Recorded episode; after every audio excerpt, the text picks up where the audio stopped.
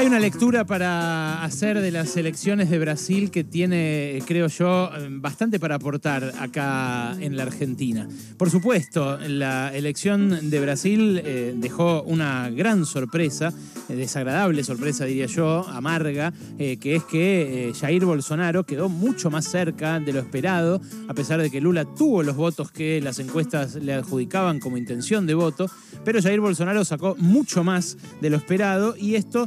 no solo lo eh, metió en el balotage con cinco puntos de diferencia, en un contexto en el que efectivamente Lula lleva las de ganar, pero él también tiene chances, sobre todo en caso de que eh, conquiste a la porción del electorado que no fue a votar, que es un montón de gente, son como 25 millones de brasileños, y sobre todo en caso de que alguno de los candidatos que salieron en tercero y cuarto lugar, que es cierto, quedaron muy lejos, eh, pero que podrían pronunciarse, eh, se pronuncien por él. Ciro Gómez, por ejemplo, el que salió cuarto, ha sido muy crítico de Lula, quizás más crítico que de Bolsonaro en esta primera vuelta. Bueno, eh, si bien eh, es una elección eh, que tiene sus particularidades, que muestra hasta qué punto quedó atrás la pandemia, porque la gestión de la pandemia de Jair Bolsonaro fue una catástrofe, fue un tipo que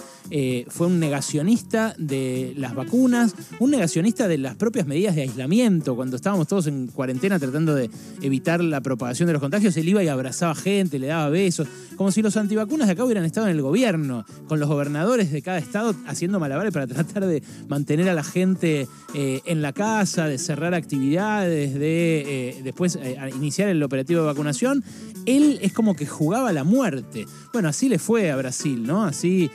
tuvo más de 700.000 personas muertas, pero además un índice de fallecimientos por millón de habitantes de los peores del planeta. Bueno, a pesar de eso, a pesar de eh, su discurso homofóbico, de su discurso eh, en contra de los derechos de las mujeres, su discurso eh, en contra de los derechos de los trabajadores, en contra de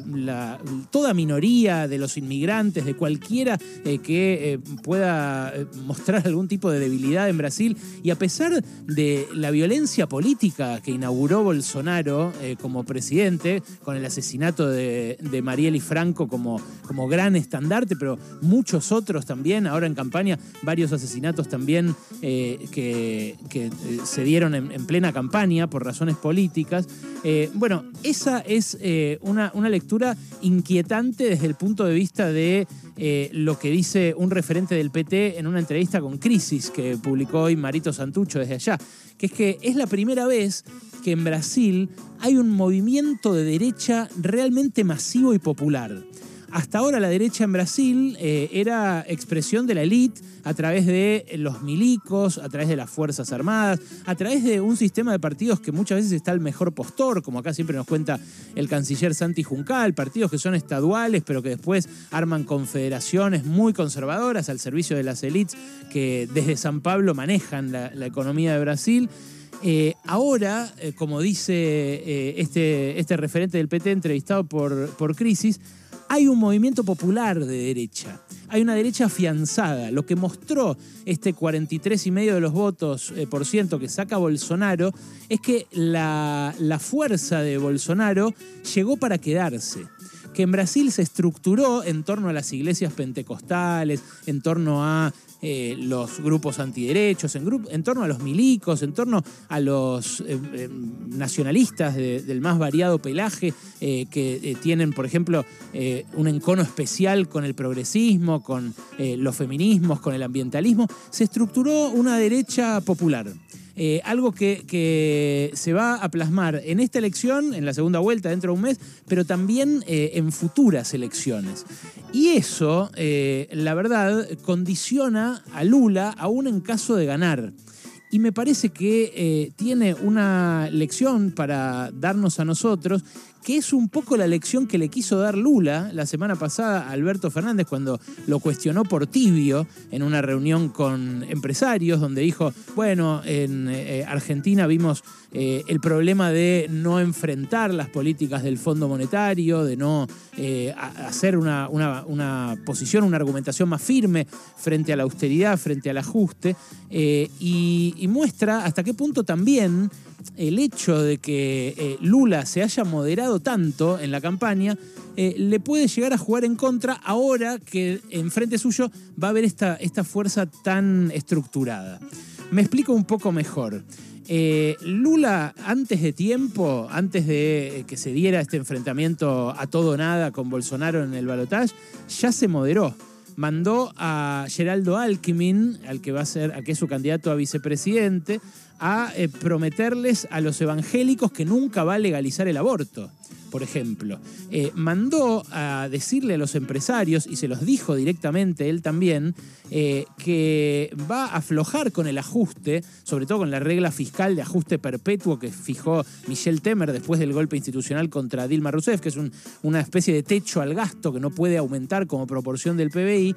y les dijo, yo esto lo voy a cambiar porque a los empresarios también les conviene salir de esa lógica de austeridad, y esto es lo que explica que mayoritariamente el empresariado apoya a Lula y no a Bolsonaro, eh, y que eh, eso va a ser su vuelta de página respecto de Bolsonaro. Pero ¿qué les dice también a los empresarios? Que no va a revertir la reforma laboral de Michel Temer, que es una de las razones por las cuales Brasil en este último tiempo se hizo más injusto, más desigual y con los ingresos más concentrados. Bueno, eh, esto tiene que ver con Brasil, obviamente, pero tiene que ver con Argentina, en tanto habla de las correlaciones de fuerzas y de los horizontes de lo posible. Acá en la Argentina eh, hubo mucha discusión en torno a esto. Acá tuvo uno de sus epicentros cuando vino eh, Leandro Santoro. Es una entrevista que me citan y me citan todo el tiempo, en, la cual mucha gente comentó su paso por acá por el programa, porque, claro, Leandro Santoro decía, no nos podemos tirar tan a enfrentar al Fondo Monetario, no podemos ir como frente de todos a, a una posición más confrontativa eh, porque no nos da la correlación de fuerzas. Y con ese criterio también era que eh, la semana pasada muchos eh, representantes del gobierno, muchos referentes del gobierno, hablaban de que estaban pidiendo demasiado los obreros del neumático. Claro, Sergio Massa salió incluso a decir que eran intransigentes, inflexibles, que estaban extorsionando a toda la economía y al resto de la cadena productiva y se puso del lado de, las empresas en ese caso, con la lógica de no da la correlación de fuerzas para eh, pedir otra cosa. Bueno, hay matices respecto de esto en el gobierno, o por lo menos los expresó Máximo Kirchner eh, este fin de semana, el sábado, cuando habló en público, por primera vez sobre esto, algo que eh, Cristina ya había deslizado en Twitter cuando pidió que haya eh, políticas más decididas para combatir la indigencia la semana pasada, eh, pero donde por primera vez dijo Massa tendría que animarse un poquito a más. ¿Cómo lo dijo Máximo Kirchner? De esta manera. Cuando yo los escuchaba hoy y ayer decir vamos a ser inflexibles con los pibes o acusar a las trabajadoras y trabajadores del neumático de ser intransigentes, la pregunta que me hacía es por qué nuestro país, por ejemplo, fue puesto de rodillas, por las cerealeras a las que hubo generarle otro dólar para que liquiden lo que se produce en nuestro suelo y que es parte de la riqueza y de los bienes naturales comunes de nuestra patria. Entonces pareciera ser que a las pibas y a los pibes, a los estudiantes, a las estudiantas, a los trabajadores y trabajadores, se los califica de cualquier manera por ejercer el reclamo y la búsqueda de dignidad. Ahora, cuando las cerealeras vienen, no son intransigentes, no son inflexibles, no va ningún policía a verlos y la economía argentina tiene que darles un privilegio. A mí me pareció súper interesante escucharlo a Máximo Kirchner decir esto, primero porque es un dato político, quiere decir que empieza a expresarse por lo menos un matiz respecto de lo que para mí fue una medida muy polémica, que fue la concesión eh, del dólar soja a los agroexportadores, algo que celebró el gobierno el viernes, porque entraron al final más de 8 mil millones de dólares de liquidaciones y cerca de 5 mil a las reservas del Banco Central, pero que ahora empieza a plantear un montón de interrogantes. ¿Quién va a liquidar este mes algún dólar, ahora que se terminó la ventaja del dólar soja? Porque Massa dijo el propio viernes que en caso de que haya una devaluación de verdad, esto metería al 20% de la población abajo de la línea de pobreza. Y yo coincido con eso. Ahora, ¿cómo lo van a evitar? Si tienen que convencer, por ejemplo, a los trigueros de que liquiden sus eh, exportaciones ahora en diciembre, o a los maiceros que también eh, liquidan ahí. ¿Cómo los van a convencer? ¿Les van a dar otra vez un dólar privilegiado? Ahora, eso no va en contra de eh, revertir la regresividad que tuvo el crecimiento del año pasado en la economía argentina, porque el año pasado la economía creció como loca y sin embargo acá hay más pobreza, los sueldos son más bajos y el desempleo, a pesar de que bajó, no alcanza a sacar de la pobreza a nadie. Los que consiguen un laburo no tienen garantía de dejar de ser pobres. Entonces, ese eh, ese ir a menos, esa tibieza, esa moderación, eh, que para muchos es una especie de valor, eh, es algo que hace chocar al progresismo con sus propios límites. Yo no creo que la derecha de Bolsonaro crezca por reacción al progresismo y que lo que haya que ser es menos audaz en, por ejemplo, plantear que hay que legalizar el aborto. Al revés, al revés. Yo creo que la derecha crece en tanto las izquierdas, las centroizquierdas o los progresismos fallan en cumplir sus promesas porque justamente se entibian tanto que terminan sin hacer nada que terminan siendo lo que fue Alberto Fernández en este país. Bueno, a Lula le puede pasar eh, ser un fiasco también. Eh, le puede pasar ser Alberto Fernández a Lula. En caso de que gane, muy condicionado, no solamente por la avalancha de votos que sacó Bolsonaro en Brasil, que es muy preocupante, porque da una idea de que hay una derecha, como dije, popular y fuerte, reforzada, sino también eh, a caballo de su propia moderación. Si Lula gana en una versión mendicante ante los empresarios y condicionada también por la derecha, es muy probable eh, que eh, se convierta en un cultor de esa correlación de fuerzas que tan mal le hizo al frente de todos a la hora de administrar el conflicto en la Argentina.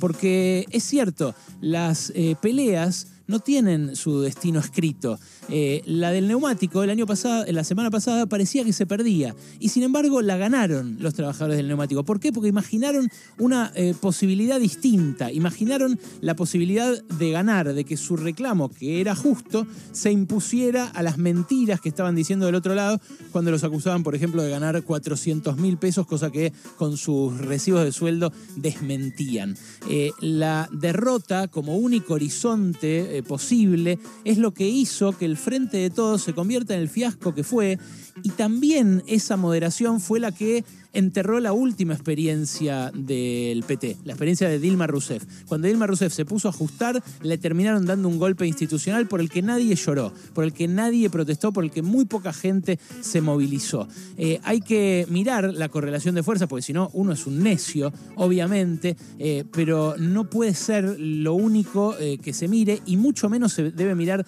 estáticamente, porque así como para Bolsonaro era inimaginable hace un mes con las encuestas en la mano dar el batacazo que dio, a pesar de la muy buena elección de Lula, eh, también era inimaginable pensar que eh, pudieran obtener un aumento 10 puntos por arriba de la inflación los eh, empleados que fabrican neumáticos en esas tres fábricas que la semana pasada parecía que ganaban. Lo mismo se puede aplicar a las tomas de los colegios, aunque les sean antipáticas a mucha gente, a la que mm, en general le molestan los jóvenes, eh, es un reclamo genuino, no se les puede caer el techo de la escuela en la cabeza. Y aunque parezca que están todos en contra, retirar el reclamo no puede ser nunca la llave de una victoria. Solamente conseguiría que la próxima directamente les mande la policía reprimida dentro de las escuelas. Me parece que las eh, correlaciones de fuerzas se pueden alterar y justamente ese es el rol de la política. Pensar más allá de esos límites, pensar más allá